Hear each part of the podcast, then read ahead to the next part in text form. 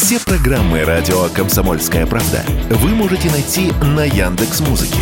Ищите раздел вашей любимой передачи и подписывайтесь, чтобы не пропустить новый выпуск. Радио КП на Яндекс Музыке. Это удобно, просто и всегда интересно. Экономика на радио КП. Здравствуйте, дорогие слушатели радио «Комсомольская правда». В эфире наш ежедневный обзор самых важных экономических новостей.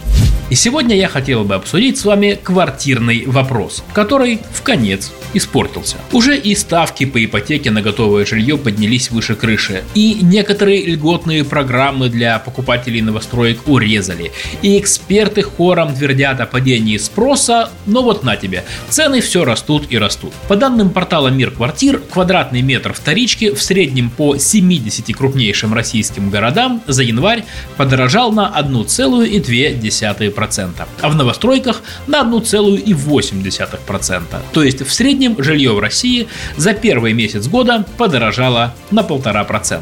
Есть, как водится, свои чемпионы и аутсайдеры. Новостройки сильнее всего подорожали в Череповце и Уфе на 7 с лишним процентов за месяц. В Москве новое жилье, как, впрочем, и вторичное, подорожало за январь на 0,4%.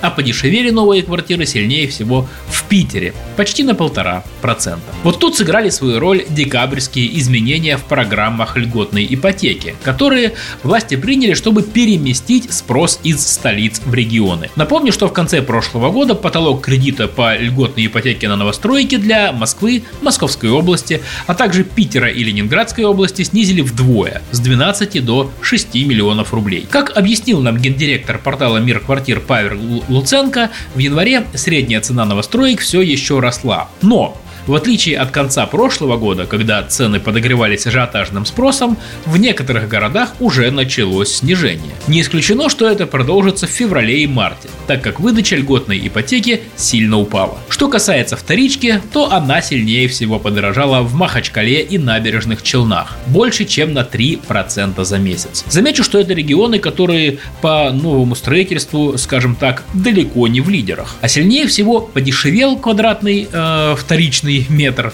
в Пензе и Хабаровске, но всего на доли процента. Впрочем, на своей практике риэлторы видят, что цены на вторичку растут в основном в объявлениях. Реальная же цена сделок то есть с учетом скидок, опускается. Как рассказал нам директор по продажам федеральной компании «Этажи» Сергей Зайцев, реальная цена продажи на вторичном рынке России в январе снизилась на 1,6%. То есть продавцы, как и прежде, стараются продать свои объекты подороже, но при этом готовы давать скидку. Однако, по словам эксперта, на рынке вторичного жилья вряд ли стоит ждать обвала цен, потому что большая часть вторички продается для покупки нового жилья жилья. И не все готовы продать дешевле, чтобы увеличить свою долговую нагрузку при покупке новой квартиры в кредит. И еще одна важная тема, которую я хотел бы с вами сегодня обсудить, это внешняя торговля. Федеральная таможенная служба обнародовала статистику по импорту и экспорту за 2023 год. Прежде чем озвучить цифры, хочу сказать, что нет, дело не в мифической зависимости от импорта, о которой часто стенают наши депутаты, а в том, что в 2022 году у нас были сложности с доставкой товаров из-за границы. Причины, думаю, объяснять не нужно. А в 2023 многие из этих проблем удалось решить. Вот поэтому импорт и вырос. Как рассказали в Федеральной таможенной службе, в 2023 году российский импорт увеличился почти на 12% и составил 285 миллиардов долларов. А экспорт, наоборот, уменьшился на 28% и он составил 425 миллиардов долларов. Если смотреть на статистику по континентам, то Азия наш основной партнер. 306 миллиардов долларов мы зарабатываем на азиатском направлении. Оттуда же получаем и самый большой объем импорта на 187 миллиардов долларов. Также мы видим, что экспорт в Европу у нас упал на 68% за год, а импорт оттуда снизился на 12%. Если говорить о категориях товаров, то наш экспорт по-прежнему в основном сырьевой.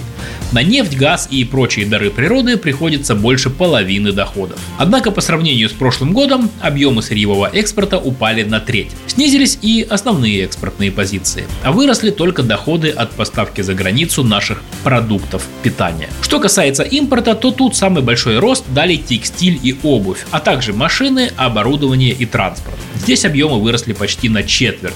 И тут очень большую долю занимают китайские автомобили, которые очень активно едут на наш рынок в последние пару лет. Экономика на радио КП.